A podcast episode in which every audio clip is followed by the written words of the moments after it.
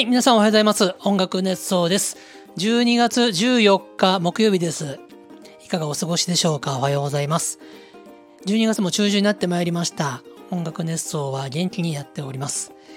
音楽熱奏はハートカンパニーの制作でお届けしています。ハートカンパニーは音楽のプロデュース会社です。木曜日は私、ハートカンパニー斉藤がおしゃべりします。よろしくお願いします。で木曜日は3つのコーナーに分かれております。1つ目、ハワイ初心者講座編です。えこれ私、ハワイ旅行が大好きなものですから、ハワイ旅行が初めての方に向けてのアドバイスをするコーナーです。まあ、ハワイ旅行に限らず、海外旅行が慣れてないという方に関しても役に立つようなコーナーになっているかと思います。で、コーナーその2、私の近況です。今思っていること、えー感じたこと、体験したことなどを語ります。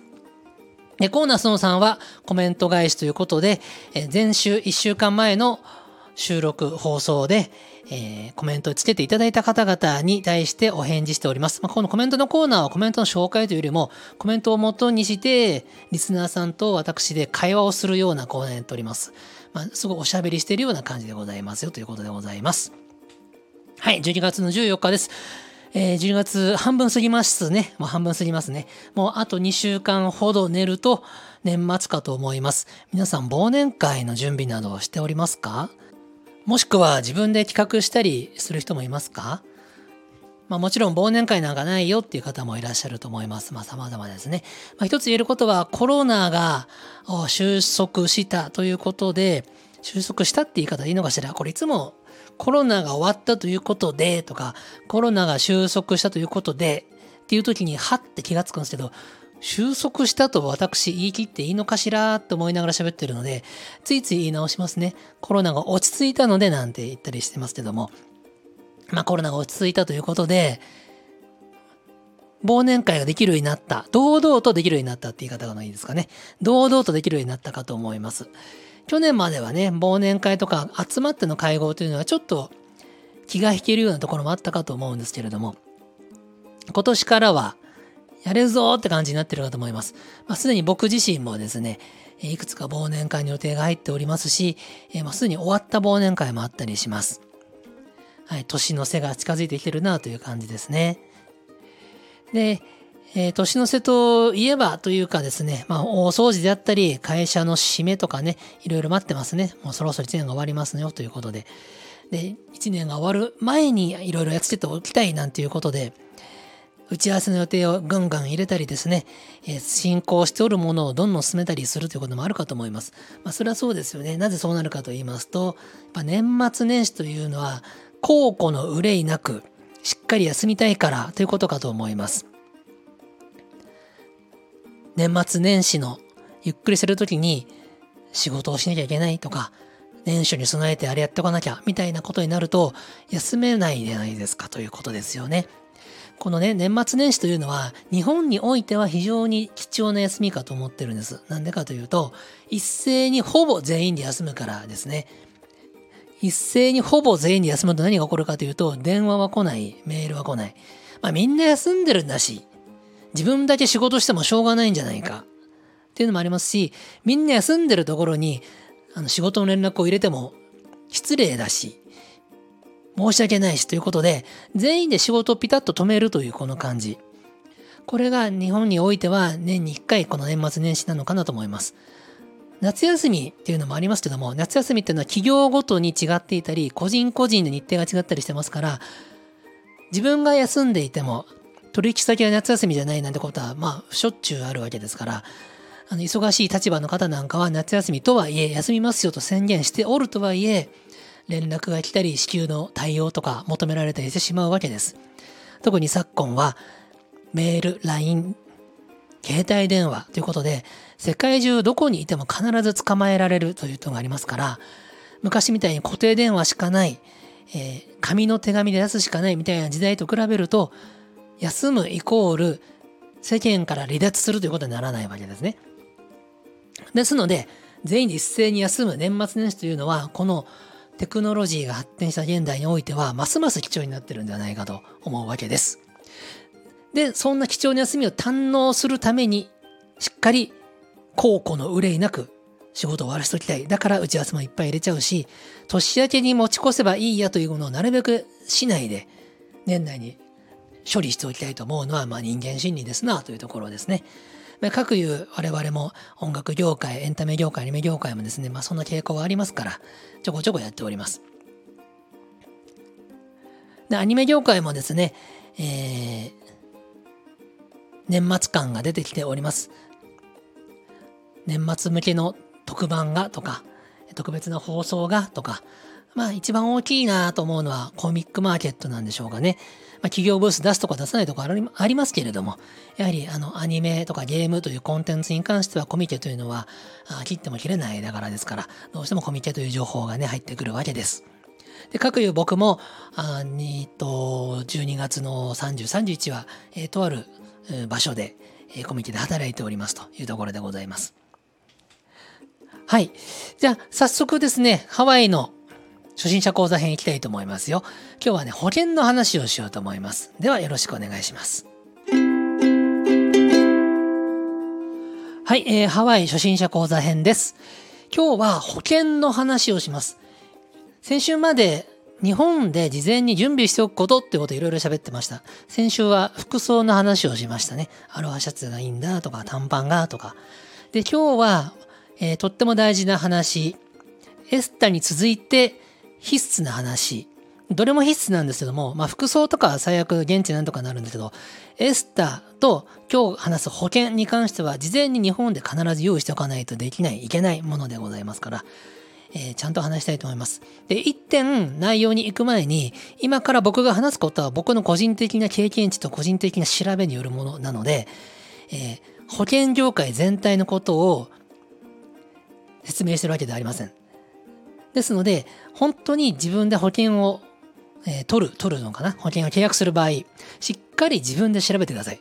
僕の話を100%鵜呑みにしないでくださいね。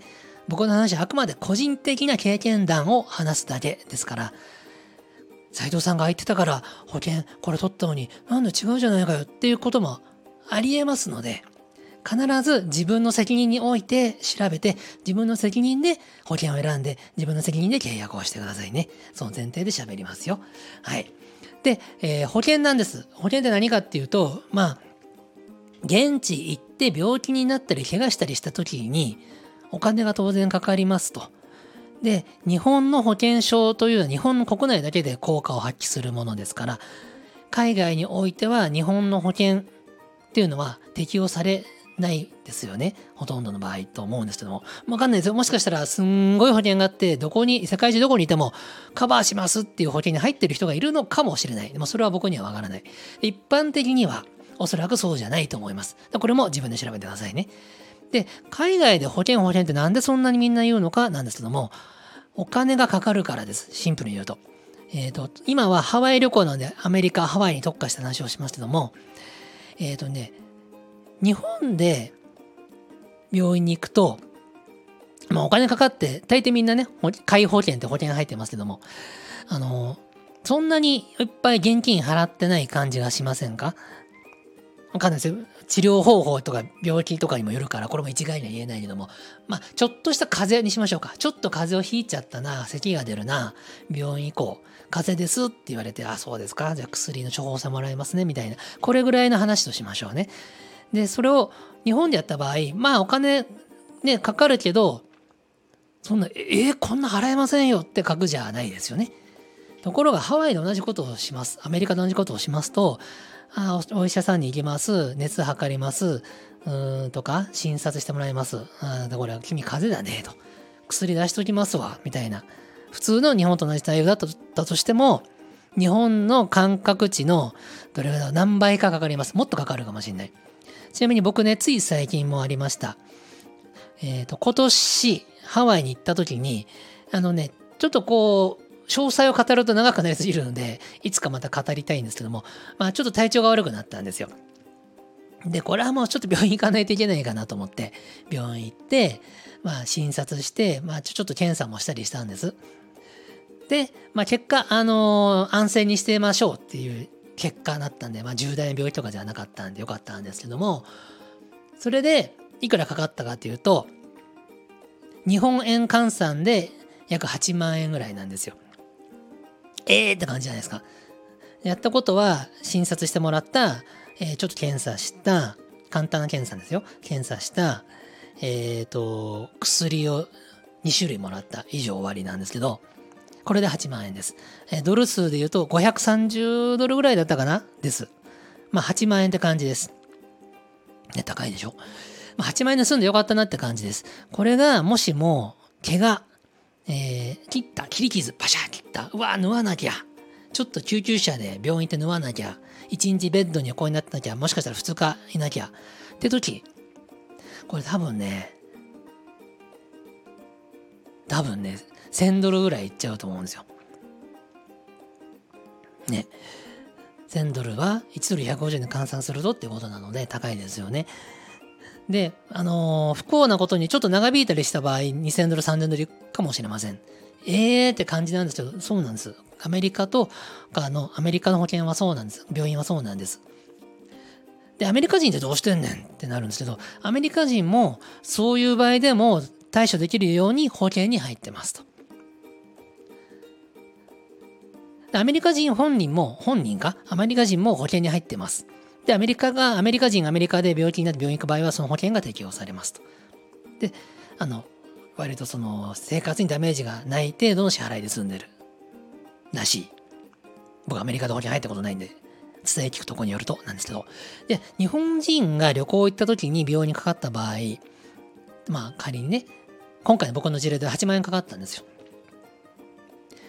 まあ8万円だったらとか思わないこともないかも。だけど、8万円大金ですから。で、保険で僕はそれを全額、あの、戻してもらいました。自分に帰ってきました。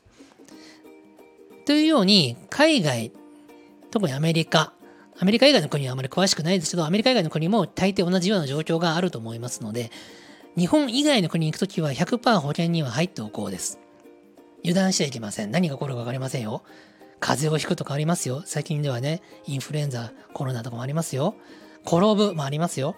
特にハワイ行った時に多いのはビーチで転んだ、ビーチの岩場で切った、クラゲに刺された、みたいなこと多いそうです。ね、予測できませんから。じゃあ保険何入っとけばいいのなんですけども、いろいろあるんですけれども、えー、普通に海外旅行保険として保険会社が提供している保険と契約する。これこれが一番普通だし、一番安全安心。で、えー、次はカード付帯の保険ってなります。クレジットカードを持ってるだけで保険提供になりますというやつ。まあ、便利ですね。便利ですが、あの、普通にお金払って入る保険と比べると保証の範囲が狭かったり、保証の増減、上限が低かったりしますので、よーく調べてください。いくらまで保証してくれるのか、何に対して保証してくれるのか。で、カード付帯保険もいろいろあって、本当にただカード持ってるだけで、そのカードでお買い物してなくても何してなくても、保険が適用されるっていうのもありますし、そのカードで、そのお金払ってた時に対するものに関して保険が適用されますっていうのもあると思います。なので、カード付帯もいろいろありますから、カード持ってるだけなのか、それでお買い物した時、お支払いした時に、それに対して効力を発揮する保険なのか、いろいろあります。で、僕が8万円取り戻したのは何かっていうと、カード付帯保険でした。で、これも事前にめちゃくちゃ調べて、えっ、ー、と、自分の今回の旅行においては、このカード付帯の保険で行けると自分で判断して、他の保険入らずにカード付帯の保険だけ僕は行きました。じゃあみんなはどうしたらいいのか？みんなっていうか、あそうじゃない人はどうしたらいいのか？カード持ってない人はどうしたらいいのか？カードの保険じゃあ不安な人はどうしたらいいのか？これは普通に旅行会社が提供してる保険に入りましょう。どこで入ったらいいのか？あの空港で入るのが一番楽なのかもしれません。あの事前にパックとか旅行代理店を通じて手配してる人とかは旅行代理店経由で保険やってもらった方が圧倒的に楽なのでそうしてください。で、すべてそれをあの、忘れてたと。保険入るの忘れてました。っていう人は、出国直前に空港で必ず保険の窓口がありますから、そこで自分がピンとくる保険に入ってください。どの保険がいいか悪いかはね、あの、保証内容と金額と雰囲気でいいと思います。あの、日本の保険どれもちゃんとしてますから、どの保険会社のに入っても、その、結果得られるメリットは大体一緒です。もちろん金額の多少の上限差異はあると思いますが、そこはもう自分の感覚で選んでもらえたらと思うんですね。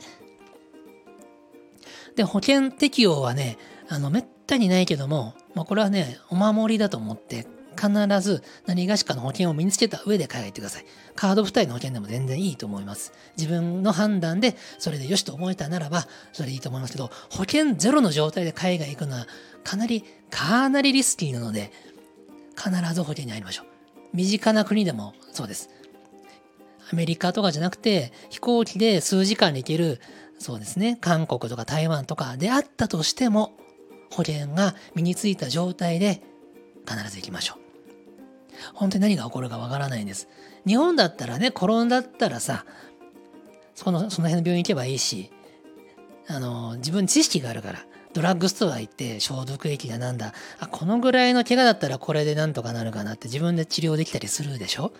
で海外だと、もちろん海外の消毒液とか、絆創膏とか売ってますけど、外国語において適切な自分の状況にふさわしい消毒液とか薬とか絆創膏を買うのってちょっと難しいですよ。なんとなく買えると思いますよ。けど、日本にいる時ほどスムーズに買えないと思います。英語が少しできますよっていう人も、専門的なあのメディカルな感じの、ドラッグストアにあるメディカルな感じ、あの薬薬した感じの英語は本当難しいから、何書いてあんねやろってなりますから。風邪ってさ、あの日本語でよくなるコールドっていうじゃないですか。キャッチやコールド風邪をひいたなんて言いますでしょ。コールドって多分使われてないんですよ。なんかね難しい難しい見たこともないような長い英単語いっぱい書いてある箱なんですよ。これが何の薬だかさっぱりわからんっていう。っていう状況がありますからえっ、ー、と保険を身につけた状態でこれはもう病院行っとこうと思ったら行った方が絶対いいです。あの日本に帰ってから治療すれば治療すればええよねっていう状況もあるかもだけども例えば切り傷。これがもしも産んでしまった場合日本に帰ってる時時にはえこれもっと早く消毒しておいたらすぐ治ったのにこれじゃちょっと後残りますよみたいな悲しいことがあったりするから必ずあっと思ったら病院行った方がいいです旅行ってね、プランを詰め込んで、スケジュール詰め込むから病院に行くとなると何かを諦めなきゃいけなくなるんですけど、すごい口惜しい、悔しいんですけども、行った時がいい方が多いと思います。わかんないですよ。ちょ、ちょっとした風邪、なんか喉がイガイガするな。これぐらいは別にいいんでしょうね。熱がすごい出ちゃって、うおなんか、すごいフラフラします。みたいな時とか。病院行った方がいいですね。あとなんかすんごいお腹痛くなっちゃってすごい嘔吐を繰り返しちゃうとかこれはもう行った方がいいですよね。とかありますから。で怖いじゃないですか病院行って行ったら重大な病気になってて入院だとか言われたら嫌だから日本に帰るまで我慢ってこともあると思う。その気持ちもめちゃくちゃわかる。ただ素人では判断できないことがほとんどだと思います。まあ明確に判断できることだったらいいですよ。あ、昨日食った牡蠣がこれ当たったんだ。だから下してるんだみたいに、もう因果関係がめちゃくちゃはっきりしてて、解決方法も完全に分かってる場合は別にいいと思う。でもな、なんか分からんけど、謎の腹痛、何も思い当たることはない。謎の腹痛、謎の繰り返しの嘔吐、急な発熱、こういう怖い時は、病院行った方がいいと思います。で、あのね、病院行って入院にの必要があるとなった時に強制的に病院に行かされたりはしません。意思を必ず確認されます。あなたの意思はどうですか？医者の僕はこれ入院した方がいいと思うんだけど、あなたの意思で決めてください。なんです。今外国ですから我慢して日本に帰るという手もあるかもしれないし、ここで外国で入院しちゃうという手もあるかもしれない。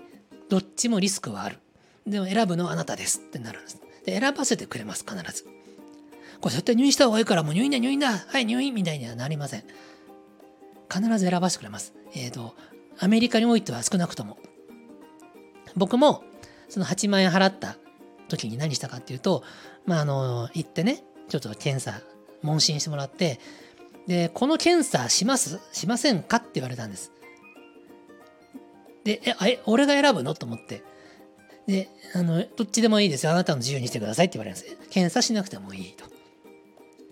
えーってこれ難しいんですよね。ど、どっちがいいんだろう？決めてほしいなと思うけども、向こうの僕が行った病院とアメリカのサンハワイの病院は分かってるんですよね。検査をするとプラスアルファでお金がかかるし検査をしたことによって悪い結果が起こった場合帰国が伸びちゃうかもしれない。そういうリスクがはらんでる。だから選ぶのは患者であるあなたですと。で医者としてはいろんな可能性は示唆しますけど選ぶのは決めるのはあなたですってなります。で僕はうんと思って検査を選びました。っていうようにあのこれ入院になっちゃったら嫌だなだから病院行かないっていうよりもあの行って入院するかどうかは自分自身の判断に委ねられますからこれあなた入院した方がいいですよ。みたいな状況であってもでも明日帰国だしなちょっと我慢して日本で入院した方がええわい。これだったらこの病気だったら。うん。で医者と話してこれ3日後日本で入院手続き取ったら俺大丈夫ですかねって。まあ医者は大丈夫ですとは言わないと思いますけどこういう可能性があります。こうですっていうふうにいろんなアドバイスさせてくれると思います。でそれを踏まえて選べばいいのです。っていうように選択権は自分に必ずあります。なので謎の病気で苦しむよりかは病院行って自分の状況を明らかにしてで判断を自分でする。これがいいんだと思います。そのための治療費えっ、ー、とお医者さんの時間をいただく費用みたいなものなんですけど。でこれが保険で賄いましょうということなんですね。でね保険アメリカの保険何が高いのって思うじゃないですか。今回ねちょっとね貴重なね記録を僕はね皆さんにねお支払いしようかなと思っているんですよ。何かと言いますとね僕がハワイでもらったねレシートがあるんです。これの興味深いんですよ。えっ、ー、と出てきた出てきた。584ドル払ったんですよ。で何にそんなかかったかなんですけどもまずえっ、ー、とざっくり言うとえっ、ー、とお医者さんに見てもらった賃っていうのがあります。何かっていうと、まあ、お医者さんの時間をいただいた費用みたいなものですね、えー、僕これね20分から29分間の間のレベルのものをやったと。で、これで234ドルなんですよ。で、えー、検査費用がなんやかんやで、えー、っと、これは、えー、っと、80の約な200、250ドルぐらいか。だよな。で、えー、いただいたお薬が、えー、っと、合計、2つの合計で、えー、っと、約60ドルね。あ、ごめん、3つもらったんだ。お薬3つもらってました。で、これが合計で、えっ、と、95ドルぐらいかな？です。まあ、薬1個大体30ドルって感じです。まあ、これはなんかね、わからんでもないんだけど、えっ、ー、と、お医者さんに見てもらう賃っていうのかな。病院の時間をもらった賃とも言い方でいいのかな。これね、約30分で234ドルなんですよ。これなんですよ、これなんですよ。よくね、あの、ちょっと盲腸で病院に一晩いました。そこで何百万かかりましたって話聞いたことありませんか？うわ、お腹痛いです。病院に一晩泊めてもらいました。これが、ね、高いんですよ。検査費用、薬の費用もそこそこかかりますけど、病院にいた時間、お医者さんにお手間取らした時間、これが、あの、チャリンチャリンチャリンなんですよ。時間ごとに加算されていくんですよ。僕30分病院行っただけで230ドルですよ。30分。1時間いたらこれ、えー、500ドルぐらいですよ。まあ多分、えー、もうちょっとあるから、えっ、ー、と、10万円ぐらいです。1時間病院にいたら10万円ですよ。10時間いたら100万円なんですよ。一晩いたら大体12時間ぐらいじゃないですか。12万円とか15万円とか。違う違う違う違う。120万円とか150万円とかでしょなので、これは保険でカバーしなきゃいけないです。そういうものなんですよ。でも今回勉強になりました。ああ、ここで金かかるんやなと。お医者様と病院の時間をどれだけ僕という人が、えー、使ったかが一番かかるんだな。他の検査か薬とかは1回いくらでぽっきりなんですよ。それっきりなんですよ。病院にいた時間っていうのはいればいるほどお金がかかってくるんです。時給いくらみたいなもんですよ。で、ここなんだなと思ったので、あのー、皆さんね、病院行った時は、まあだからといって、1分でも早く切り上げようみたいにしなくていいんですよ。でも一番お金かかるところは、そこなんだなと。医者と病院の時間をどれだけ使わせてもらったかが一番高くなるんやなと思ってもらえるといいかなと思います。ね、これ興味深いね。興味深い。で日本でさ、病院行ってさ、えー、まあなんだ？10分ぐらい診察したとしましょうか。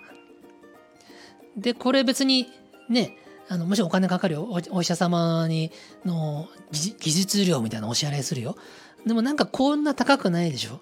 でここがなんかね違うんだろうねシステムがね、まあ、この辺の医療費システムに関してはちょっと僕なんかのあの知識ではの到底語りようがないのでもっと詳しい何か文献を調べてください。なんで日本の治療費はこうでアメリカの治療費はこうなのか。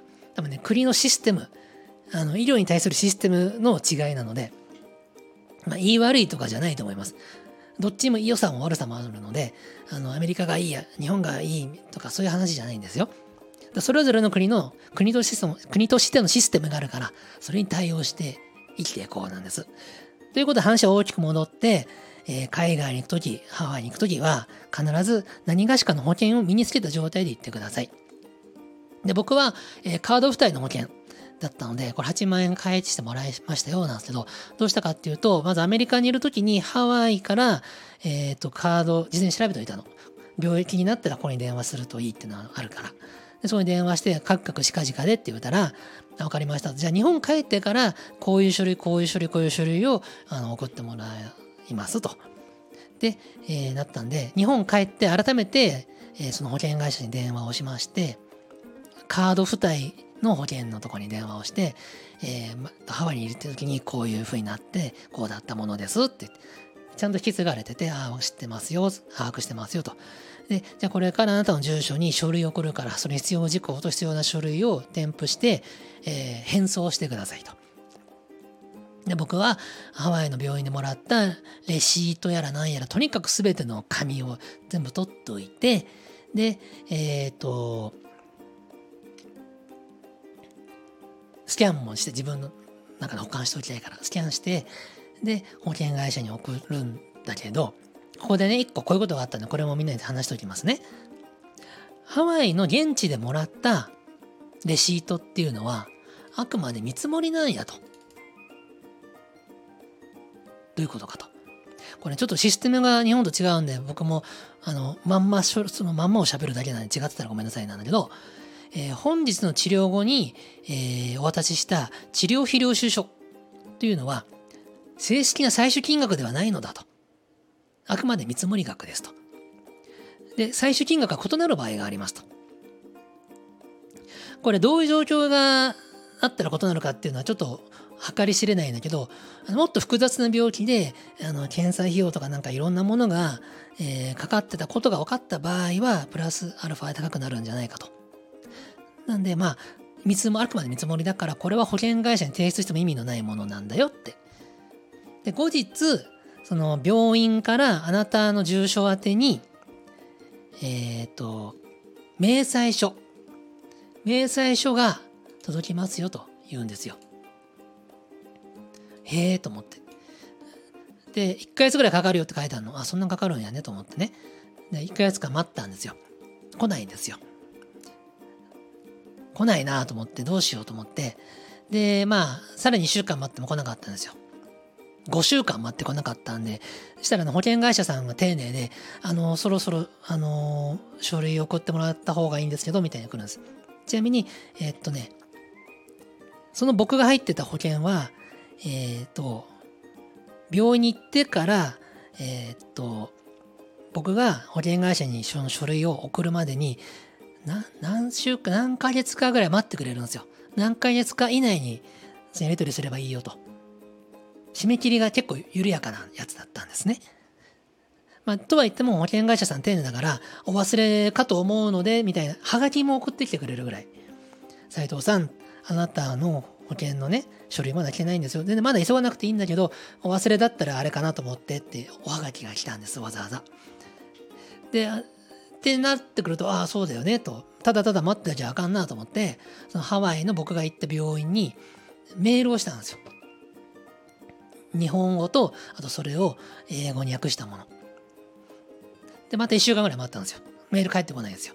うん、迷惑メールフォルダ行ってんのかなとかいろいろ思って、僕は電話しようと思って、えー、何かあったらここに電話してくださいって番号も病院から頂いてたので、でもちろんハワイの病院ですよ。国際電話ですよ。電話をしました。プルプルプルってね。で、えー、病院した、あ、病院したじゃない。電話したら、まあ、病院つながって、えー、まあ、最初英語だったんで、僕も片言英語で、こうでこうでって言ったら、日本語が分かる人出てきて、で、あそれだったらそれは経理に行ってくらいには分からんと。ここで分かんないんだと。あ、そうなんだと。ここに電話せえと書いてあったけどなと思ったけど、まあ分かりましたと。じゃあ、経理の番号教えてくれって言って、えー、経理の番号教えてもらって、今度また僕から国際電話で経理にかけた。先方の病院さんの経理さんにかけた。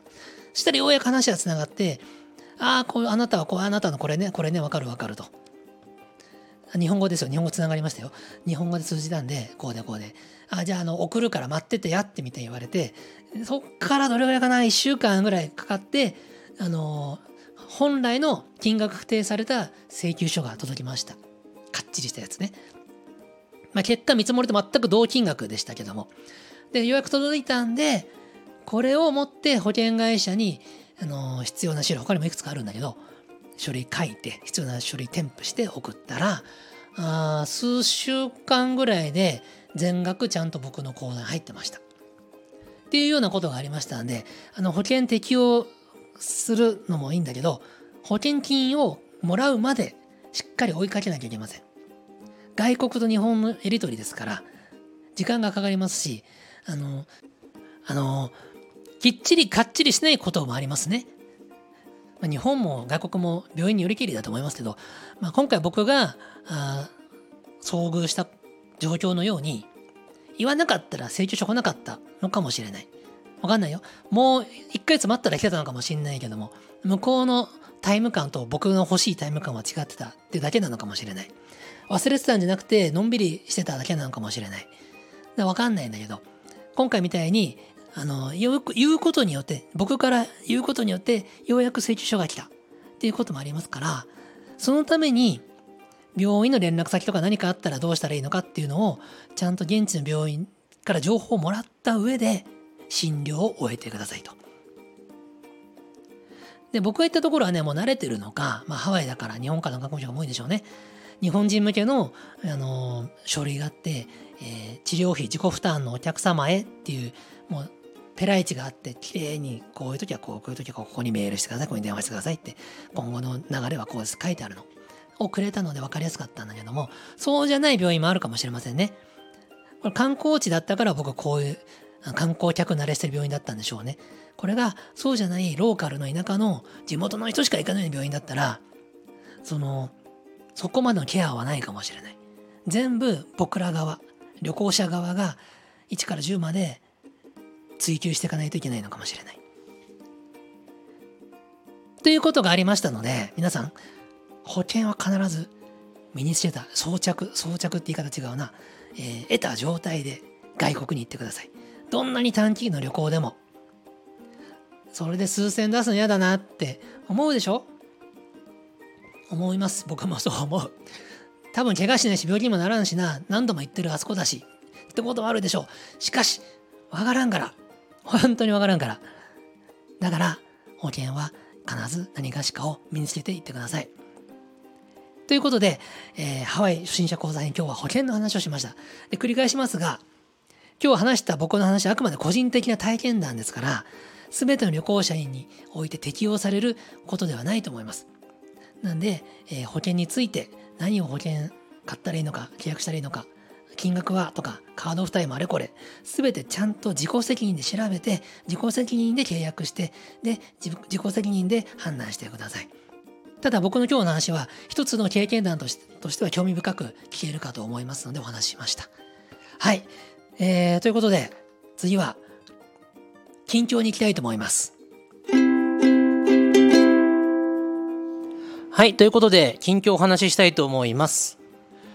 えっとですね、実は、12月の11日月曜日、僕は、おかんとひと品に行ってきました。はい。えっ、とですね、11月4日にオープンいたしました、ママリプトンさんのお店、おかんとひと品。えこちら大阪の布施駅から徒歩5分ほどのところにあるんですけれども、こちらに12月11日に行ってまいりました。え僕とハートカンパニーの田上くんと鳥越くんと3人と、あと関西地区でお世話になっている、え関係者の方とで、え、まあ忘年会、慰労会を行いました。で人数がねちょうどおかんとひと品の全席をほぼ埋めるということだったので、えー、大変恐縮ながら、えー、ママリプトンさんのお気遣いもあり貸し切りとさせていただいた次第です。でですねオープンの5時と同時に僕ら入店しまして、えー、早速そこから食事を始めました。あのですねうーんとカウンターが L 字型になってますね。逆 L 字型っていう感じで。で、そのカウンターの中にママリプトンさんと赤リプトンさんがいますと。で、L 字型のカウンターの入り口側には土手焼きの鍋が四角い鍋が置いてあってそこでグツグツと土手焼きが煮込まれている焼かれているという状態ですで席数はですねえー、123のうん56788席だったかな？だったかと思います。えー、なんでうろ覚えなんだって話なんですけど、えっとね、僕ら7人で行って、で、あ、そうか、8席ね。8席かな？間違ったら、ごめんなさい。間違ったら、ママリピトンさんのコメントで訂正してくださいね。まあ、行きましたと。でね、あのー、素敵でした。あのー、まあ、中をリフォームされているから、壁紙も綺麗だし、えー、カウンターもね、綺麗な木目が出てましてね、すごく明るい店内でした。で、一応2階もありました。2階もありまして、2階でも宴会ができるということでしたが、料理を運んでいくのが、その階段上り下りをするということもありましてですね、なかなか大変だということではありましたが、まあ、できなくないよということでした。で12月11日は2階は使わず1階のみ使いましてそこでお食事をさせていただきました。店内ねあのすごくうんと綺麗で明る明るいという感じでしたまずは。でこじんまりしてます。こじんまりしてますけども非常にいい空気感ですね。で、まあ、マリプトンさんとアカリプトンさんがすごいチャキチャキ働かれて会話にもこう参加されたりしますから楽しくお食事ができますよね。えー、食事の内容はですね、えっ、ー、と、まあ、家庭料理と銘打ってるだけありまして、本当に家でお母さんに作ってもらっている料理という感じです。あのー、なんていうんですかね、本当に家庭料理がそのまま出てくるという感じ。卵焼きにしても、お魚にしても、天ぷらみたいなものに、揚げ物にしても、あ、家に来たな、帰ってきたなっていう感じのものが出てきます。すごくねどれも美味しいです。で全ほぼ多分ね我々すっごい量を食べさせてもらいましてもう行く以上は貸し切らせてもらう以上は1日分の売り上げを我々が叩き出すんだっていう気合でとにかく食べる飲むたくさん食べる飲むということをモットーにもうガンガン注文してどんどん食べてどんどん飲んで店中の食材食べ尽くすぐらいの勢いで食べてみたんです。多分ほぼ全種類の料理を食べたのではないかと思います。で、どれもね、100%美味しかった。これお世辞で言ってるんじゃありません。あの、誰におすすめしても全く問題ない。下の超えた方におすすめしても全く問題ない。あの接待に使うかって言ったら僕使うと思います、多分。ちょっとね、僕いい店知ってるんですよ。すごく雰囲気が良くて。みたいな感じでお連れできる方だったら連れてっちゃいます。でそこに連れて行くことで「わすごく素敵な店知ってますね」って言われるような感じです。でカウンターで喋るから話しやすいので仲良くなれると思います。行くんだったら多分ね2人もしくは3人だといいと思います。まあ45人で行っても全然いいと思うんですけどあのちゃんと予約してないと入れないと思いますしあのカウンターで45人だとですねあの2対2とか2対3にちょっと分かれちゃうと思うのでそれが良ければそれでもいいんですけれどもね僕だったら2人で、えー、お話しするような相手と行くのが楽しいかなと思いました、まあ、この前の12月1日みたいにすごくドンと貸し切ってっていうこともあるのかもしれませんけれども基本はあのフラット立ち寄ってどうですかってね、えー、行く店なのかなと思います。で地元の方もねすでに常連さん的な方ができているらしくてですね毎日のように来る方もいらっしゃるらしいので、まあ、そういう方たちのためにもあの店が回っていくべきだからねあのー、地元の方で常連さんも来れるし新規の方も来れるようなペース配分でお客があ回っていくといいんだろうなと思いました。なんで僕らが12月1日に大人数で貸し切らせていただいたのは結構特例だったんじゃないかなと思います。あの心遣いとかいろんな関係値とかがあって特別だったのかもしれません。まあ、そこはあの個別にお店に相談してみてくださいよというところでございます。でね、えっ、ー、と、おにぎりが出てくるんですよ。これがね、美味しかった。これも美味しかったか。おにぎりはあかり布団さんが握っておりました。で、豚味噌が乗っかってるおにぎりなんですけど、あの豚味噌がまずね、べらぼうにうまいんですよね。豚味噌手作りなんですって。べらぼうに美味しくて。ほかほかのおにぎりの上にあの甘じょっぱいって言い方で合ってるだろうか。豚味噌が乗ってて。でおにぎりがねふっくら握られてるんですよ。これ今時流行りのボンゴ流なのかもしれませんけども。まあ偶然だと思いますけども。ガチッと握ってるんじゃなくてふんわり握られているので食べやすい。あとお米がねとっても美味しいですね。でお米がうまい。これ聞いたら特殊特殊というかあのすごくこう選んで買って買い付けてるお米だそうなんです。それとねその素材で言えばもうなんか話は行ったり来たりしますけど許してくださいね。思い出す思い出しながら喋ってますから。えっ、ー、と土手焼き。これ筋の煮込みなんですけどもこれこれ これが美味しかった。で筋肉がねうまいの。なんかこれもねあの今筋肉ちょっと手に入り入りづらいらしいんですけどあかりさんの人脈とかママさんの人脈がすごく活用されていい筋肉が手に入ってるらしいんですよ。でこれねうまくて。えっ、ー、とねご飯と土手焼きを両方もらってご飯の上に乗せて土手焼き丼にするともう、うん、ちょっとすごいね。すごいうまい。これはねすごいうまい。まあとにかく本当にそれがうまくて僕はね一人で3皿分噛んじゃったな。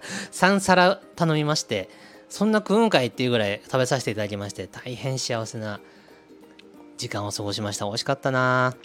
美味しかったです。あと美味しかったものはもう何だろう。何でも美味しかったけど卵焼き卵焼きも美味しかったよ。卵焼きはあのお酒飲みに合うように味が濃いめに出汁が作られてて。これうまかったね。確かお酒と合いました。うまかったし、その日のお魚、あれなんだ、ブリだっけ？ブリもうまかったね。ブリ煮付け？うん。で、そのね、僕と一緒に行ってた、その取引先の方は、ブリの煮つけているお出汁、おつゆがあまりにも美味しいので、おつゆ取っといて、ご飯ベッド一杯頼んで、えー、そのおつゆをご飯にジャーっとかけて混ぜて食ってました。うまいうまいって言って、うまいうまいって食ってました。まあ、確かにあれはね、そう、うまいと思う。っていうように、あの家でやってるようなことをしても許される店なんですよ。お魚を煮つけた時の煮汁をねご飯にジャーってかけて食うっていうのはなかなか普通の店とか丁寧な和食屋だと気が引けたりしますんかしませんか？でもね、おかんと一人だったら、これちょっと美味しいからご飯にかけてってもいいかなって言って、ああいう食べたな、食べな、そらって食べな、みたいな風にしてね、気楽にやらせてくれるんですよ。まあ、いわゆるそのお味噌汁をご飯にぶっかけて食うって文化がまあありじゃないですか。で、あれは家でやるべきものみたいなこと言われてますけども、おかんとひと品ではそれをやっても許される空気感がありますので、気楽に好きなスタイルでご飯が食べれるっていうのもいいですね。すごくいいですね。あと他にね、美味しかったもんね、いくらでもあるなって感じなんですけどね。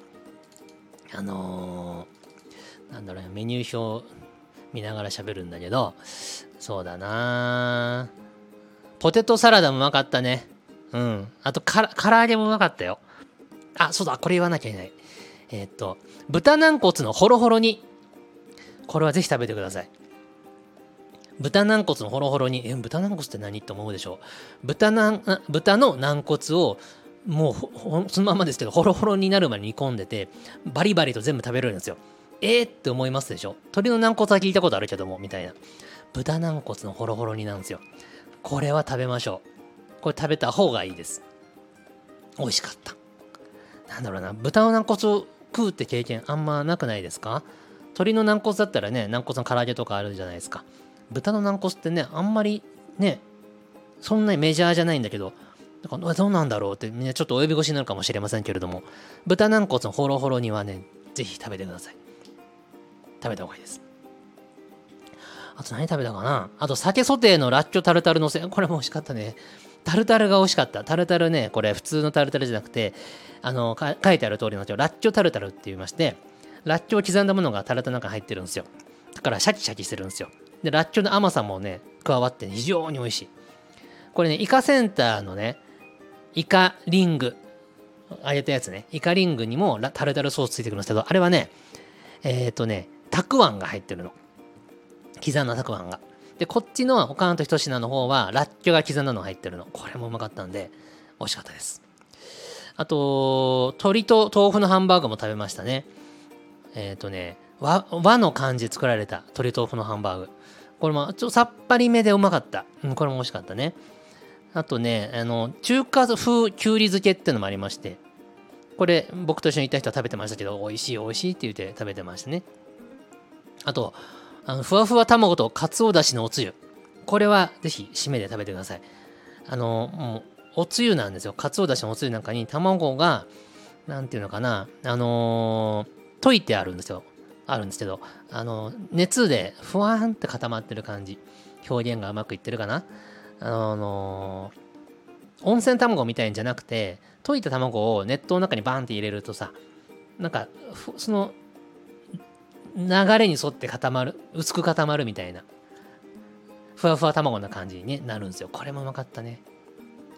ってことを考えると、これ僕ら今メニュー見ながら見てますけど、全種類食べたんじゃないかしら。枝豆だけ食べてないか。枝豆と冷ややっこいが全部食べたのかなすごいな。全部食べ、制覇してますね。すごいな。あとはね、あー、そうだ、黒板に書いてあったね、豚ローソン天ぷらとかもありました。これも食べましたね。めちゃくちゃ食ったんですよ。とにかくね、本当に全種類食いたいぐらい、まず美味しかったし、あと貸し切った以上は1日分の売り上げを絶対達成するんだっていう使命感もありましたから、っていうので食って食って食いまくって飲んで飲んで飲みまくりましたね。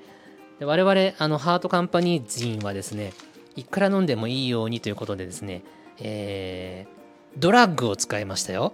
えー、しじみの入ったカキウコンプラスオルチニン、あ、オルニチン。しじみの入ったカキウコンプラスオルニチン。1日4粒以上飲んじゃダメってやつ。これを食後、あ、違う、食後じゃない。食前。食べる前に飲んどくんです。僕らは、ね、食べる前の30分ぐらい前に水で飲んで、そしたらね、俺これ、全然二日酔いなし。すんごい飲んだと思うんですけど、結構な量飲んだと思うんですけど、ノー二日酔いです。まあこれいろんな理由もあると思うんです。こんだけ飯食ってれば、それは、あの、ね、アルコールの吸収の度合いも下がるから酔っ払いませんよなのかもしれないんだけど、とにかくね、俺万全の体制で行ったんです。悔いがないように。でね、美味しかったな。とにかく料理が美味しかった。もう料理屋で一番基本中の基本大事なのは料理が美味しいことじゃないですか。美味しかったんですよ。で、雰囲気も良かったし、店も綺麗やし。ねで、まあ、写真も撮りましたね。僕普段あの X 最近は日本語で投稿してませんし、日常的なこと書かないようにしてるんですけど、これだけは投稿したいと思ってね、あの、撮った写真を X、Facebook、スレッズ、インスタ、全部に投稿しました。はい。僕、足跡として残しておきたいと思いましたね。いやー、よかったなー。非常によかった。僕、大阪に住んでたら、これ絶対、あの、通うね。近所だったらね、もう、絶対、毎日に行くと思う。飯食いに。普通に飯食いに行くと思う。夜ご飯パッと食ってパッと帰るぐらいなね。いや、よかったなまあ僕東京にいるもんですから、そんな頻繁に行けないんですけどもね。次はね、あの、菊田大輔君を連れて行きます。いつ行こうかなと思ってるんですけど、まあ、菊田君年内忙しいらしいんで、年明けて、斎藤菊田の新年会として、ちょっと行こうかなと思っております。あの、サイキックのイベント会場にさせていただくかもしれない、勝手に言ってるけど なので、まあ、下見にも込めて、込めてね、行こうかなと思ってます。いやー、よかったねよかったよ。うん。いい店だった。素晴らしかった。うん、雰囲気、ほんと雰囲気が良かったね。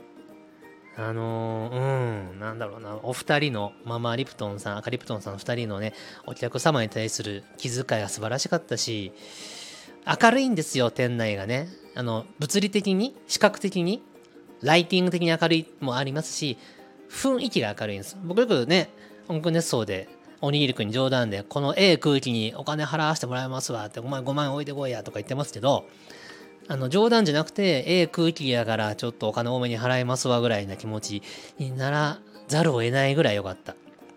まあ実際ね、実際空気代ですってお金払うのもおかしな話なんで難しいと思いますけど、なんかね、なんかしてあげたいと僕は思ったんですよ。まあ、通うとか宣伝するとか、まあ、それはもう当然としてやるんだけど、なんかね、あのお店に僕のこう助力によってもう一つ、こう、なんつうの？クオリティオブライフを上げたい。一個ね、思いついたことがあって、まあ放送で言うとネタバレなんで言わないけど、これをちょっとお店に対して、うんと、働きかける？提供する？すると、ちょっとお店のクオリティが上がるんじゃないかなと思うことが一個あったんで、うーんと、ま、まあ、どうしようかな、これ。ママリプトンさんにちゃんと相談してから実行すべきか、何も言わずサプライズとしてちょっと小粋な形で、えいってやるか、ちょっと悩んでるんですけど、うーん、どうしようかなと思っていることが一個ありますよと。うん、と思ってます。まあ、というぐらい、あの、お店に対して僕は、あ愛情が芽生えました。素敵だったんで。うん。料理うまかったんですよ何。何度言うんだっていうことだけど、料理うまかったんですよ。これ、おにぎりくんが大阪住んでてちょくちょく通っちゃうっていうのはわかる。それは、あの、知り合いだからっていうのももちろんあると思うけど、シンプルに料理がうまいです。強い。料理がうまいな、強いね。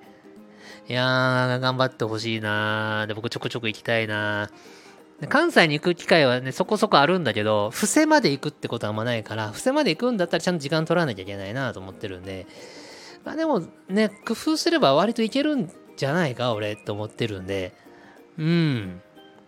ちょっと考え、考えようというか、なんか行く機会を増やすように努力したい。で、あの、そうだそうだ、ママリプトンさんが音楽熱奏リスナーも来てます。音楽熱奏ファンも来てますよとおっしゃってたんで、誰ですかそれは？って聞いたら、あ誰かは分かりました。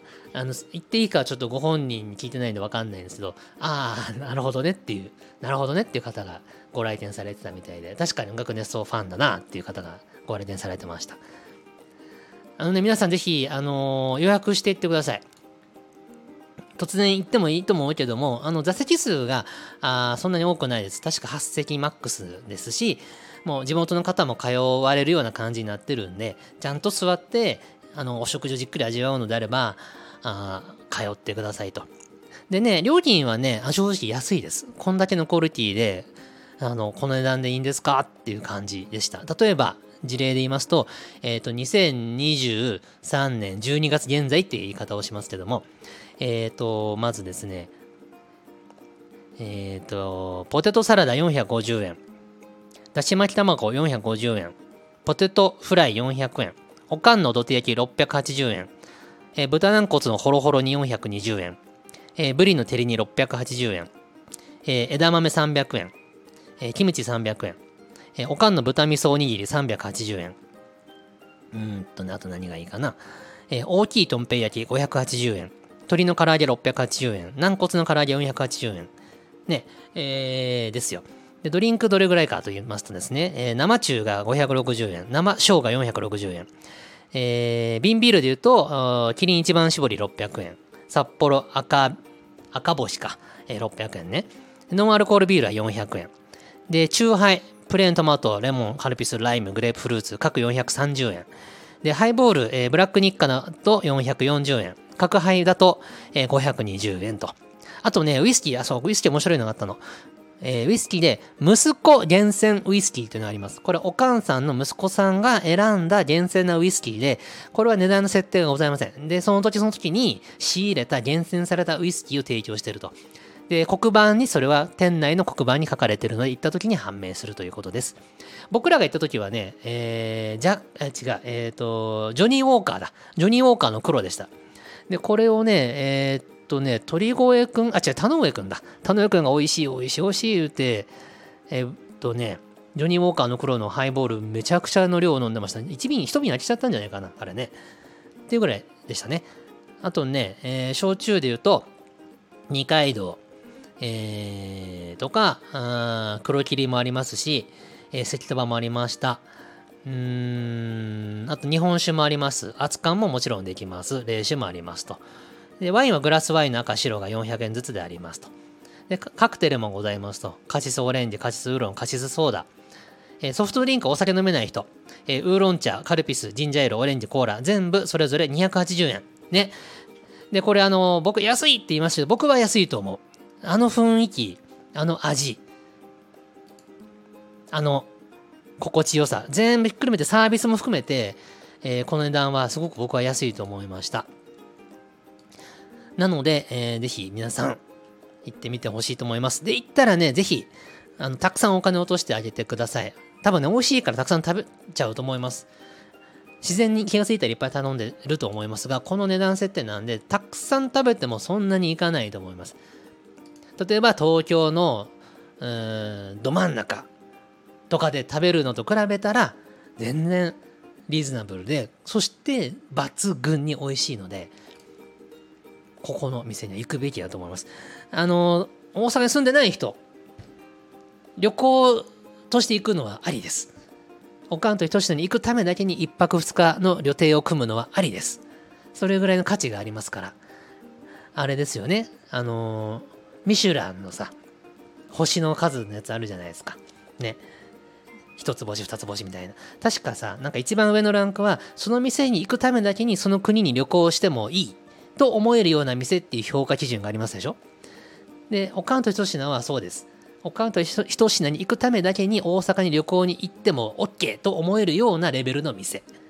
ですので皆さん、ぜひ、大阪在住じゃない方は、1泊2日、2泊3日、まあお任せしますけども、旅行の一環として、えー、おかんと一品に行くということを第一の目的と目的として旅行を組んでみてください。それぐらいの価値があります。で、ぜひ行った方、えー、この音楽熱奏のお便りもしくはコメント欄で、えー、行ってきたと。何が、何々が美味しかった、こうだったって思い出をぜひ語ってみてください。で、教えてください。で、今、今回僕まず初めて1回しか行ってないので、あのー、まだまだ興奮冷めやらぬなんですけども、何回か通うと、楽しみ方がもう少し見えてくるかもしれません。これとこれの組み合わせは実は美味しいとかね、そういうのあるのかもしれませんので、見つけた方はぜひ教えてください。はい。えー、ということで、興奮冷めやらぬ中、おかんとひと品行ってまいりました。えっ、ー、と、赤リプトンさん、そしてママリプトンさん、どうもありがとうございました。大変美味しい料理をいただきましたし、心がすごいこもったサービスをしていただきまして、えー、我々一度大変いい時間を過ごさせていただきました。今度はね、僕本当に菊田大好き氏を連れて行きますので、また予約を入れていきます。で、それ以外の場合でも、あの、お伺いすると思いますので、その際はまた予約させていただきますので、ぜひよろしくお願いいたします。ありがとうございました。はい。では次は、えー、コメント紹介に行きたいと思います。はい、ということでコメントを返していきたいと思います。今回は先週のコメントの紹介です。第903回、ハワイで着る服、えー、動けるうちにやりたいことをやるという回についてのコメントをいただいた次第です。じゃあ、まず早速いきます。えー、アセロラさんです。おはようございます。えー、アセロラさん、アセロラくんはですね、レインスプーナーのアロハシャツを買って、音楽熱奏フェスに来てくれました。で、2日間来てくれたんですけども、それぞれ違うレインスプーナーのアロハシャツを着て、来てくれました。僕はそれを見て、大変感激をし、あアスロラ君は心の友だなと思いました。よくジャイアンが言う、おお、心の友よ。あの感覚が、あの日、僕はアスロラ君に対して芽生えた次第です。はい。そんなアセロラ君からのお便りです。えー、斉藤さんおはようございます。868回のコメント返しで、レインスプーナーのアロハシャツを買ったアロハシャツを買った時の話を、とお題もいただいていたので、放送に合わせてコメントさせていただきます。私のレインスプーナーとの出会いはもちろん音楽熱奏です。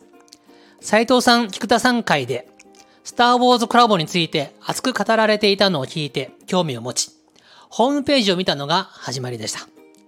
そう、僕と菊田くんが、サイキックの回で、レインスプーナーって時々コラボやってんだよと。スター・ウォーズとレインスプーナーのコラボのアロハ、めっちゃ熱かったぜ。みたいな話をしたのを聞いて、アスロラくんは興味を持ち、レインスプーナーのホームページに行ったんですね。ありがとうございます。なんで俺を言ってるのかわかりませんけども、いいんです。僕はアロハシャツの仲間が増えることに対して感謝の気持ちを述べたい人なんです。はい。えー、それまではアロハシャツというと、浮かれた感じの派手なイメージ。斉藤さんのおっしゃっていた安いコスプレ感でしたが、レインスプーナーは落ち着いた色使いのものが多く、リゾートではない場所で着ていても違和感なさそうだな、というのが第一印象でした。実際着てみると、まさに、で、柄はあっても浮かれすぎず、自然に着れるなぁと思っています。そうなんです。レインスプーナーは、巷、多くの多くの日本人の方はおそらくお持ちであろう。アロハってなんかチャラチャラしてるよね。柄悪いよね。っていう負のイメージを完全払拭してくれる素晴らしいアロハシャツなんです。もちろんアロハなので柄はあります。柄があるのがアロハなんで柄はあるんですけれど、派手すぎず、浮かれすぎず、普段着使いしてても、まあ大丈夫かなっていうレベルにトーンが落とされてるんですね。あとボタンダウンってのもいいです。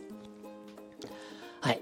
えー、ちなみにアロハシャツについてのサイズですが、グッズ T シャツはいつも L を買っていますが、レインスプーナーは S でちょうどでした。そうですね。レインスプーナー基本的にアメリカンサイズですから、日本の SML と比べるとワンサイズあの大きいと思います。普段 M を着ている人は S でいいし、普段 L を着ている人は M でいいし、ちなみにアスロラ君は普段は L を買うけども、レインスプーナーは S でよかったってことですね。これね、あの、アスロラ君の着てる様をまじまじと見させていただいたんですけども、あの、S でもね、ちょっとこう、ゆったりしてましたね。これもし M だったらちょっとブカブカすぎて、あの、ゆったり着るというか、ただただサイズが合ってないみたいになってたんじゃないかと思います。ですので、アツロラ君は S で良かったと思います。ちなみに僕もレインスプーナーは、えー、クラシックフィットもテーラードフィットもプローバーも全部 S です。S でちょうどいいです。クラシックフィットは僕 S だと割とジャストフィットでいい感じ。で、えー、クラシックフィットの S だと少しゆったりめなので、えー、最近はクラシックフィットが好きです。はい、ということで、お前いつもアスロラだな。のアスロラくん、ありがとうございました。あ、久々のコメント嬉しく思います。アソララくんはですね、サイキックの名付け親でもありますから、えー、これからもぜひよろしくお願いしたいと思っております。アソララくん、今度また何か夏近辺のイベントでもしも遭遇するようなことがありましたら、レインスプーナーのシャツを着て現れてくれればと思います。まあ、もちろん、そのイベントの T シャツ着た方がいい時もあるかと思いますので、無理にとは言いませんが、はい。えー、ということでありがとうございます。次行きたいと思います。はい。ママリプトンさんです。おはようございます。おはようございます。えー、ママリプトンさんは、えー、先ほど散々語ったおかんとひと品のオーナー兼店長さんでございます。とってもとっても美味しい家庭料理のお店をやっております。大阪は不正規から徒歩5分ほどです。えー、木曜定休日、えー、17時、夕方5時オープン、えー、22時30分、夜の10時30分ラストオーダー、お店は23時までということになっておりますね。はい。そんなママリピトノさんからお便りです。おはようございます。やれる間にやる。気になった時は連絡する。年を重ねてなくても、若くてもそうだと思いますよ。私は若い時からお友達には思い出したら何年空いてても連絡します。笑い。びっくりされるけど、喜ばれることがほとんどでした。思い立ったら吉日ですね。きっと懐かしいお話などで楽しい日になること間違いなしです。はい、そうですね。思いついたらすぐ連絡をするってのはとってもいいかもしれません。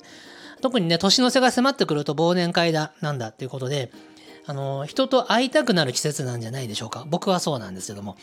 まあ、せっかくだしっていうことと、あと忘年会をやろうという理由をつけられるというのもありまして、飯を誘いやすくなると思います。何もない時にご飯行こうぜって言うと、え、何かあったのってなっちゃいますけども、忘年会、新年会というのは、忘年会だから、新年会だからという理由で、えー、違和感なく人を食事に誘えるのじゃないかなと思っております。はい。今回お店を開店してたくさんの懐かしい方にお越しいただけたのもそんな困難もあるのかと思います。普段から連絡を取り合ってるからお店を開いたよって言ったら、あ、じゃあ行くわって言って、たくさんの人が来てくれたってことですね。斉藤さんはお仕事のメールもお忙しいので難しいかもですね。そうですね。難しいかもですね。確かにメール多いです。メールが多いのが、まあ、会社が回ってる証とも思ってますんで、悪いことじゃないんだけども、こう、お友達にゆっくり今どうしてる？みたいなことを書くっていうのは、あの、本当に時間を作って気持ちを作らないといけませんね。僕がね、よく、そういうやり取りをするのは、エヴァン君ですね。エヴァン・コール君には、時々英語でメールでやり取りしてます。お互いね、そんなに頻繁にパンパンパンパン、卓球みたいにラリーをするタイプじゃないので、送ったら何日か経ってようやく返事が来て、ああ、そうなんやねって言って、こっちもすんごい時間かけて、1週間10日後とかにこの前の返事だけどさって送る。すごく緩やかで楽でございます。あと僕英語がそんなにタタタタタって打てませんから時間をかけたいというのもありますしね。はい。まあというわけで僕お仕事のメールはまあありますけどもね。お友達へのメールも時々はしてます。はい、えー、私も今はいっぱいいっぱいですが落ち着いたらまた誰かに連絡してみようと笑いと。そうですね。でもこの前ね12月11日にお店行った時のママリブトンさんのお顔はですね、あの、なんていうんですかね、この状況に少しずつ適応してきて、慣れてきたよっていうようなお顔をされてるように僕には見受けられました。ああ、もういっぱいいっぱいで大変ですっていうのは僕は感じなかったんですけどもね。まあ、まだまだ1ヶ月しか経ってないからって言ってましたけど、3ヶ月、半年経った頃にはもう、あの、ペース感もね、分かってくるんじゃないかなと思います。はい。え、また行きます。よろしくお願いします。あ、また、おかんと一品に行きますので、その際はよろしくお願いします。まあ、ぐったり、ぐったりじゃない、ばったりお店で音楽熱奏ファンに会えたら楽しいなと思っておりますが、まあまあ、どうでしょうね。はい。さあ、次です。栗おじさん、おはようございます。入院してます。ICU から何とか出てこれました。これね、鳥越くんの回でも聞きましたけど、なんか入院したらしいですね。まあ、あの、LINE じゃねえや、えー、コメントを送ってくれてますんで、まあ元気なんでしょう。よかったです。えー、アロハシャツ欲しいです。アロハシャツ欲しいです。斉藤さんと音楽熱奏フェスでおそろ写真撮りたいです。はい。レインスプーナーのことですね。じゃあ、クレオジさん、まずね、あのー、レインスプーナーのホームページ行って、よーく調べて、自分に合うサイズをオーダーしてください。フェデックスという国際便で飛行機に乗ってくると思いますので、ちょっとお金かかりますけれども、ぜひ買ってみてください。あの、経験は宝と言いますからね。で、音楽熱奏フェスでって言いましたけど、まあ音楽熱奏フェスじゃなくてもですね、あの、どこかでばったり会った時にたまたまアロハを着てたらいいんじゃないかなと思います。僕大体夏と言われる季節、まあ、うん、初夏から夏の終わり頃まで、アロハを着っぱなしってことがほとんどです。で、次皆さんの前にイベントとして現れるであろうものがあるとしたら、なんだろうな、アロハを着てってことになると、まあ来年の夏の何かってことになるんですけどね。なんでしょうね。でも夏のイベント仕事で行ってる時はスタッフ T 来ちゃうからね、アロハは着れないこともあるんですけど、なかなか難しいですなという感じですけども。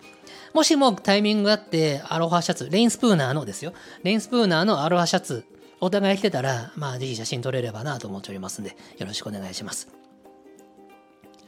えー、神主の剣ですが、挙動が面白いとかよく言われますが、全部意味があって、しでや大ぬさを振ったりしてます。しでと大ぬさというのを振るんですね。これあの、漢字なんですけど、詩でも大ぬさも。ちょっとこれ、えー、普段使わない漢字なんで、まあ、今こうやって音声だけで説明することは叶いません。ぜひ皆さん、詩で、大ぬさで検索してみてください。はい。一般の方はさっぱりピーマンの世界だと思いますが、我々、神社業界、一生懸命やっております。そうですね。あの、神主さんの動きとか所作とか、えー、使ってる道具とか、えー、そこに含まれている背景の歴史とか意味合いとか、えー、僕ら一般人にはなかなか分かりませんし、まあ、勉強をそこまでしていないともありますが、まあ、ありがたいものであるということは理解して、その、えー、行為を受け取っておるということですね。まあ、商売繁盛祈願とかね、そういうことですね。えー、ぜひ頑張ってください。これから、あの、神主業界は、忙しさのピークを迎えるはずなんで、この入院がどういう風に影響するのか分かりませんが、良き仕事をしてくださったらいいのかなと思っております。で、栗おじさんは、えっ、ー、と、ギフトくれました。クリスマス、クリスマスリース、190コイン、ありがとうございます。ありがたく受け取ります。次いきます。おにぎりくんです。そうそう、おにぎりくん、あの、先に言うけど、あの、12月11日に、おかんと著者に行った時にですね、あの、ありがとうございます。あの、おかんさん経由で、えっ、ー、と、ハートカンパニーへの、こう、貢ぎ物を 貢ぎ物をいただきました。おせんべいね、ありがとうございます。美味しくみんなで食べさせていただこうと思っております。えっ、ー、と、ありがとうございます、おにぎりくん。で、えー、読みます。斉藤さんおはようございます。ハワイ講座、ついにアロハシャツまで来ましたね。僕もハワイ行くときはレインスプーナー買おうと思います。いいぞ。買うんだ。ぜひ買ってください。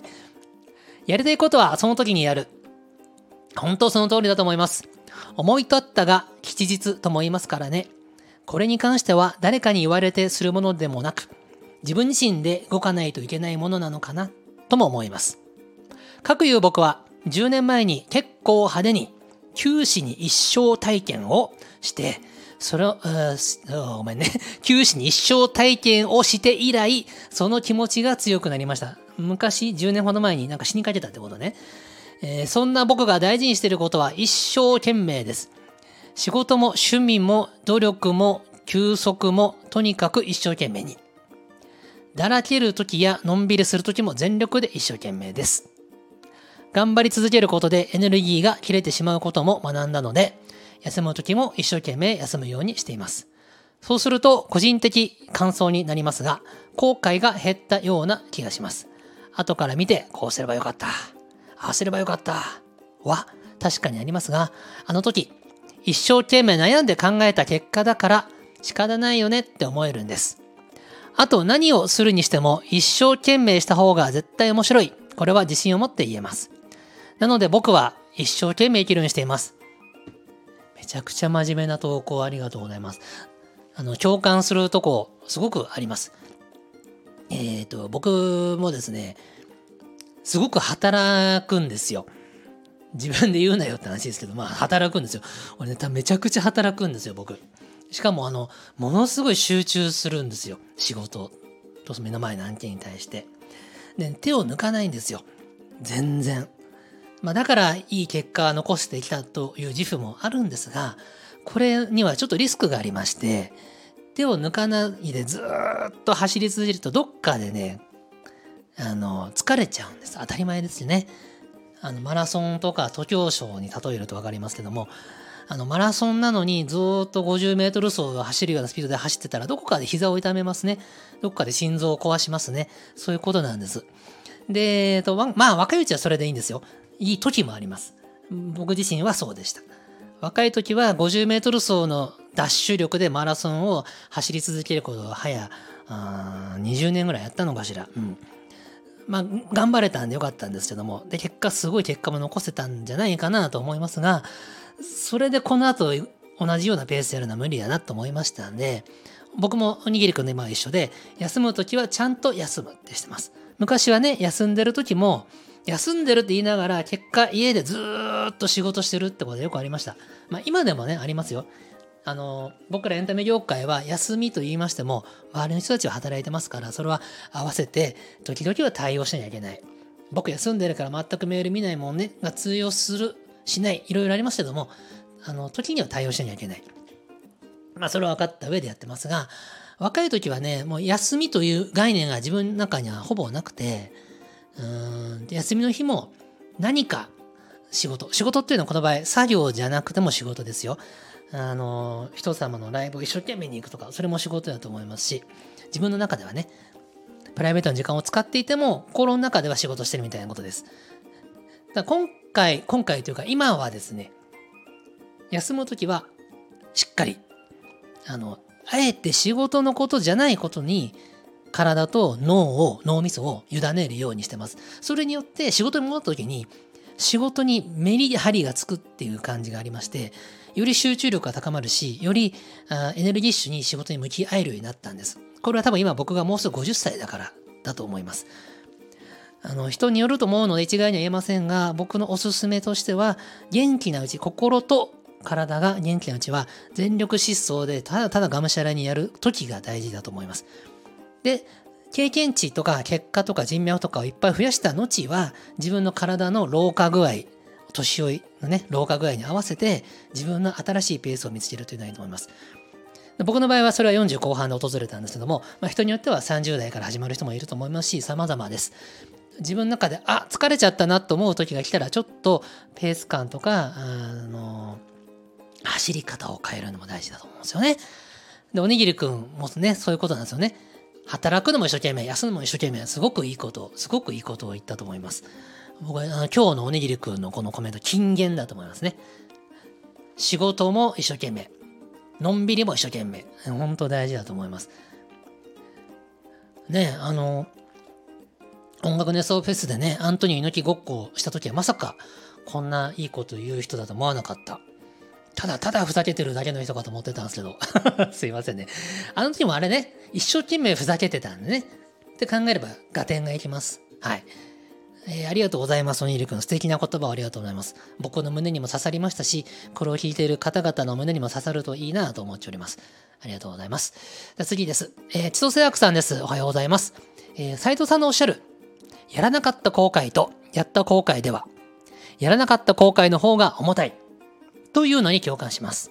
というか、やった場合は、結果がどうあれ、自分で決断したのだから、むしろ、それは後悔じゃないとさえ思います。深いんですね。えー、ただこれ、もう一歩進んで考えると、やらないって決断しても、それは自分で決めたことだから、そこに迷いがなければ、後悔ではないのかな。なるほど。自分で決断したことは全て後悔にはならないんじゃないか。ってことですね。そうすると結局のところ、やるかやらないかの問題ではなくて、やらなかったことを後になっても引きずるってことの方のに問題の根っこがあるんじゃないかなって気もしていきます。ああ。やらなかったことを後になっても引きずってることに問題がある。そうね。まあ、おっしゃる通りだと思います。あの、僕が前言った、いややっときゃよかったなーっていう後悔は、やっときゃよかったなーって後悔じゃなくて、えっ、ー、と、まあ、やっときゃよかったかもしんないけど、俺やらないって決めたのは俺だし、まあいいやって思えりゃいいってことだよね。そうね。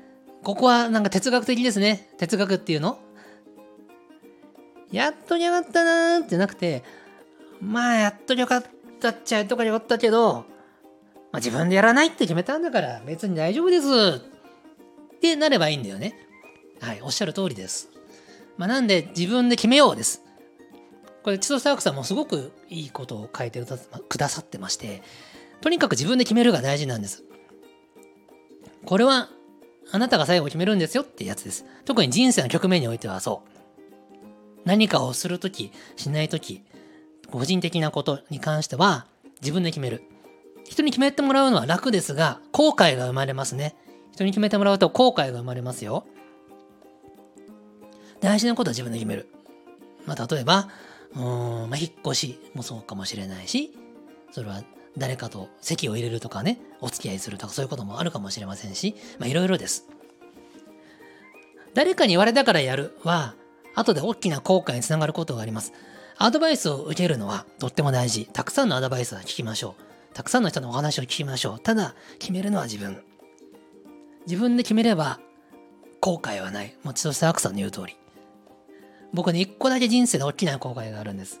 それは自分で決めなかったことに起因してるんですけども、あのー、こんなことがあったんだよね。えー、っとね、中学生か高校生の頃、進路かな？進路。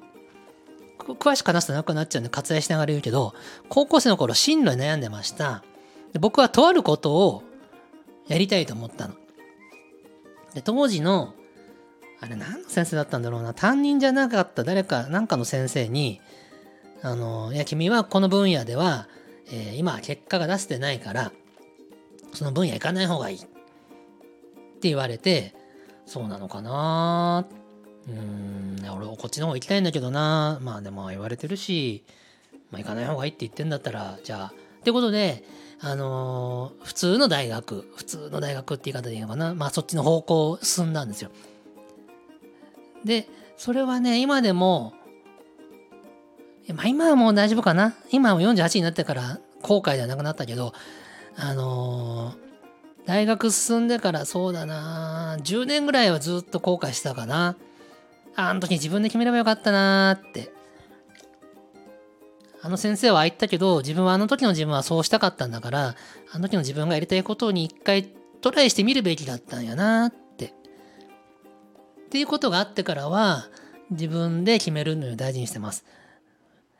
こっちが絶対いいよって言われます。で、その時に、いや、逆の方がいいと思ったら逆に行くこともありますよ。で、失敗しちゃうことは往々にしてあるんですけども、まあ自分で決めたんやしと。で、あの、アドバイスを受けた方向に進まずに逆の方に自分で決めていって失敗するって経験を重ねていくと、だんだんと人生経験が豊かになっていて、人様のアドバイスは素直に聞こうっていう気持ちが生まれてきて、今では僕は割と素直にアドバイスをいただいたら、まあ、自分で決めるんですけど、大体アドバイスを尊重して、尊重して受け入れて、そっちの方向に行くことが多いです。素直に聞くということをだんだん学んできたのかもしれません。まあ、というのも自分で決断を繰り返していって失敗も自分の決断の延長にあるのであればそれは経験なのだみたいな気持ちでやっていったから今は素直な心が多くなっているかなと思います。まあ年取ったからって感じですね。はい。で、えっ、ー、と、千歳アクサのコメントまだ続きますが、えー、なんだかここ最近の斎藤さんラジオは全問答というか人間の本質に迫るような内容が多いですね。この間、栗おじさんも言っていましたが、なんだか斉藤さん、生き急いでいる？っていう気が私もしています。そうですね。これを生き急いでるというのか、うーん、でもそうかも。僕ね、生き急いでるというよりも、自分の、うーん、元気でいられる時間はあとわずかだと思って生きてるんです。ここ数年。なんか、あの、暗い話じゃないですよ。全然暗い話じゃないし、なんか大きな病気抱えて実は隠してますとかじゃないですよ。めちゃめちゃ元気ですし、健康診断の数値もめちゃめちゃいいですし、あの、長生きする未来しか考えられないんですけども、あの、今のところはね。ただ、あの働き方というか、うん、エンターテインメントで音楽でアニメでっていう世界で生きていて、今思うのは、うん、自分の元気いっぱいさと自分が業界とか世に対して提供できる、うん、 something 何かしらというのは、どこかで頭を打つんじゃろうと思ってます。それはすごくなんかね肌で感じているのでもちろん今でも面白い企画を生み出している自信はありますしまあ、このラジオでは仕事の話あんましてませんから語りませんけど、先日もね、とある面白い企画がバーンって発表されてまして、そこに僕の名前が入ってたりもしましたけども、そういうことに、あ関わって面白い企画を世に出しているとは思うんだけれども、でもどっかで限界は来るなと思っているので、その、バトンをね、ちゃんと丁寧に渡さなきゃっていうのもありまして、えー、今そのことを考えてるんですよ。つまり、後の世にどうやってうまくパスを渡していくかってことを考えてまして、となると、なんか一日一日日々の言動とか行動とか人前で話す言葉とかが生き急いでるって思われるような内容につながっているんだと思います。で、まあ、あとは言いながらも、なんと、なんとなく働き続けると思いますし、うんとね、ある日突然いなくなりますみたいな感じではないんだけれども、うーんとね、まあ、ゴールは必ずあるなと思ってるんで、例えばこのままの状態であと20年も30年もやれないなと思いますから、何がしかこう、後の世に綺麗に足跡を渡していきたい、残していきたいみたいな感じ。でやっていくと、幸せの形ってなんだろうねみたいな気持ちも芽生えていきまして、うんと、例えば、今48ですけど、60になった時の自分はどうなってんじゃろうなとか考えるわけですね。で、僕、割と準備ちゃんとしたい人なので、ある日突然例えば、うわ、俺もちょっともう疲れちゃったし、肉体もボロボロだから、あのー、バトン渡します。はい、バトンって渡すと大混乱が起きると思うんですよ。いやいや、そんな、そんな急に渡されましても、って。ってなるので、うん、実感をかけてじっくり渡したいんですよ。で、今はもう、その準備始めてるような気持ちなんですよね。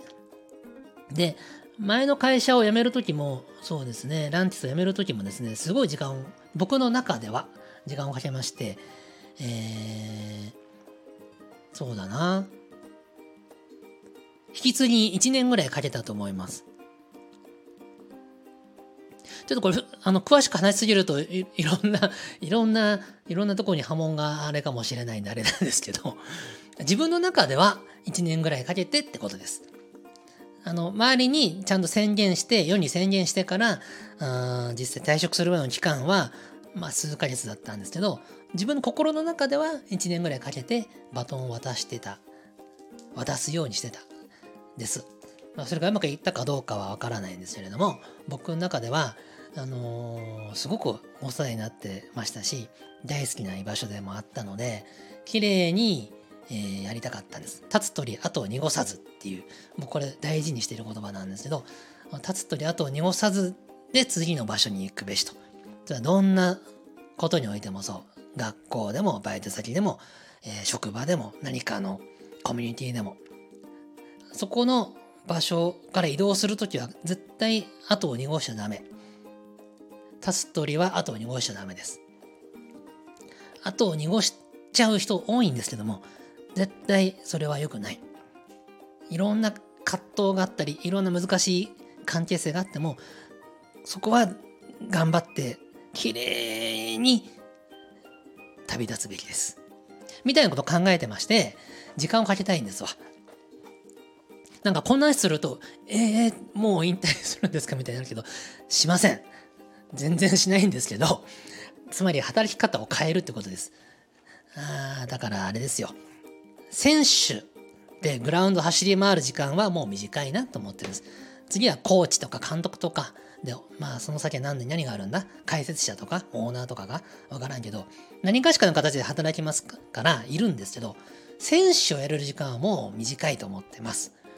もうあとちょっとだなと思ってるので、えー、次の選手になる人、選手候補生たちに綺麗に何かを渡したいなと思ってるんですよね。でそれが生き急いでるという感覚を皆さんに想起させているのかもしれませんが、まあお付き合いくださいって感じです。はい。えーっと、じゃあ次行きますよ。持田さん。斉藤さんおはようございます。アロハシャツ会待ってました。いや、よかった。今回さ、アロハシャツの話ダラダラ、ダラダラしてないか、しちゃってさ、アロハシャツの話なんか興味ねえよって思われてたらどうしようと思ってたんだけど、なんかみんなコメントくれてる人は総じて喜んでくれてるね。あ喜んでる人しかコメントしてくれないっていうのもあるんだけど、つまんねえよと思った人はそもそもコメントしてくんないと思うんだけど、まあでもよかったです。ありがとうございます。えー、アロハシャツ会待ってました。レインスプーナーのアロハシャツ、とっても気になります。今のところハワイに行く予定はないので、お試しで中古のレインスプーナーを買ってみようと思います。そしていつかは新品を買いたいですね。中古のレインスプーナーから始めるのもありかもしれません。メルカリとかにはあるのかな？ちょっと僕新品のアロハしか買いたくないおじさんなので新品しか探したことないんですけど。なありそうですね。まずはあの中古で安くなってるレインスプーナー来たりしてあこんな感じかから始めるのも悪くないかもしれません。ぜひレッツトライです。で次夏の何かのイベントでもし、えー、アロハシャツを着て来れる状況がありましたらぜひ来てください。で僕がそこにいてもし会えたら握手 握手しましょう後楽園の僕と握手ですね。古いな。はい。えっ、ー、と、やらないで後悔するより、やって後悔ですよね。まさにその通りだと思います。今まで病気と無縁の生活でしたが、今年に入ってから喘息になり、盲腸になり、つい最近は仙腸、仙腸関節障害になり、仙腸っていうのは千人の線に大腸の腸、仙腸関節障害になり、なんだろう、どんなご病気なんでしょうか。えー、人間いつどうなるかわからんなぁと身をもって感じております。笑い笑い笑い。あ、なんか笑いが入ってるから大丈夫なのかな、えー、興味を持ったことはやってみちゃうのも良いですよね。成功してもしなくても全力でやった経験が自分自身の血肉となっていくと思います。いや、なんか今回みんないいこと言うな。そう思いますよ。成功してもしなくても全力でやった経験が自分を育てる。いいっすね。とってもいいと思います。いや、みんないいいいこと言うな、みんな。ありがとうございます。みんなで考える哲学ラジオ、人生ラジオみたいになってきましたけど、こういう方向もいいですね。ちょっと人生についてみんなで真面目に意見交換するみたいなね。いいかもしれません。今後ちょっとこういう話していくの僕好きですよ。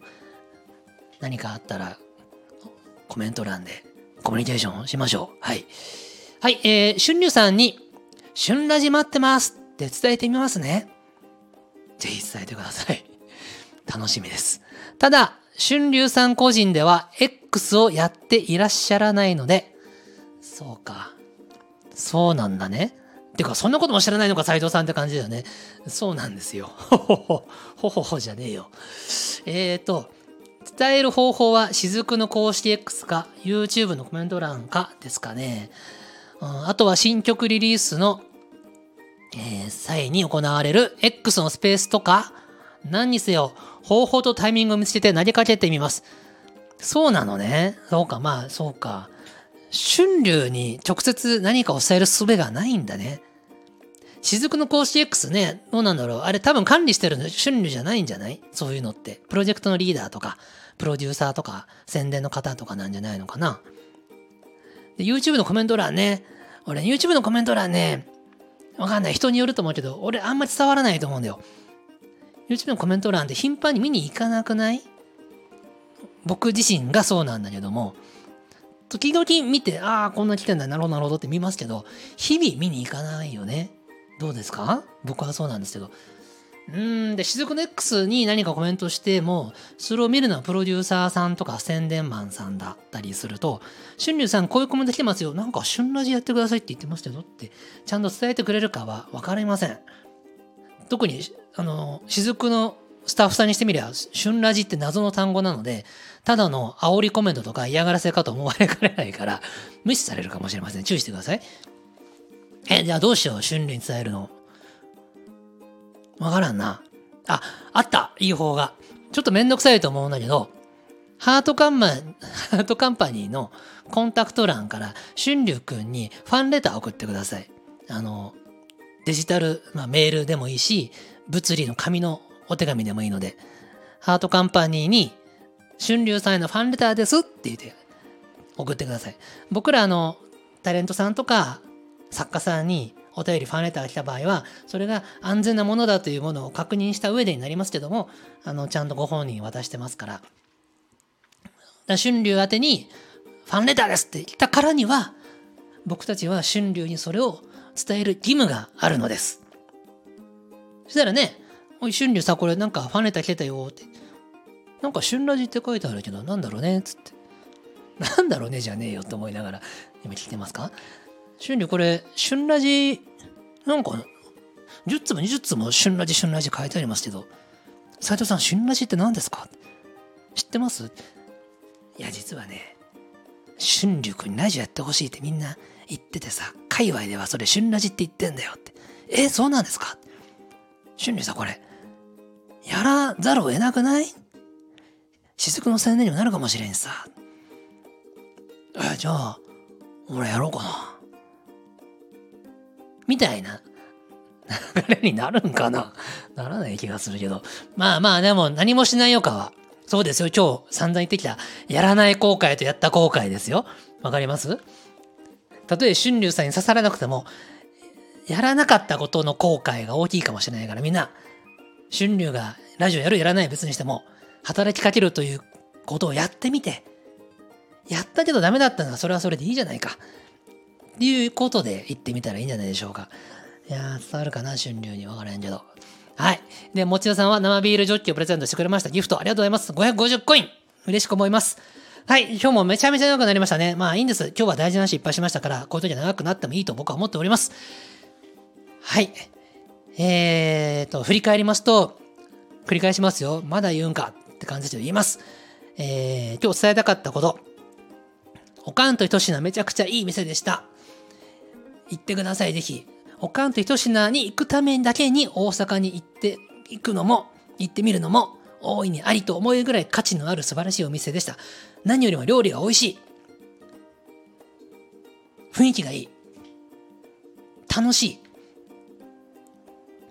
煽りすぎか？って思うでしょ？大丈夫です。こんだけ煽っても、その期待を上回る美味しい料理と素敵な雰囲気が待ってますから、皆さんぜひ行ってみてください。はい、ということで今日の音楽熱奏は以上となります。えー、そろそろ年末も近づいてきました。えー、皆さん、寒くなってきたり、なんかまだ暖かい日もありますけどね、えー、いろいろありますから、天候のね、気温の温暖差、寒暖差、温暖差っておかしいな言葉やな。寒暖差、気をつけていきましょう。元気いっぱいで、えー、年内乗り切って、まあ、忘年会ある人は忘年会していただいてね、で、年末年始ゆっくり休める方は休んでください。バリバリ働く方は働いてください。えー、私はコミケでガンガン働いてると思いますので、ぜひよろしくお願いします。では、また来週。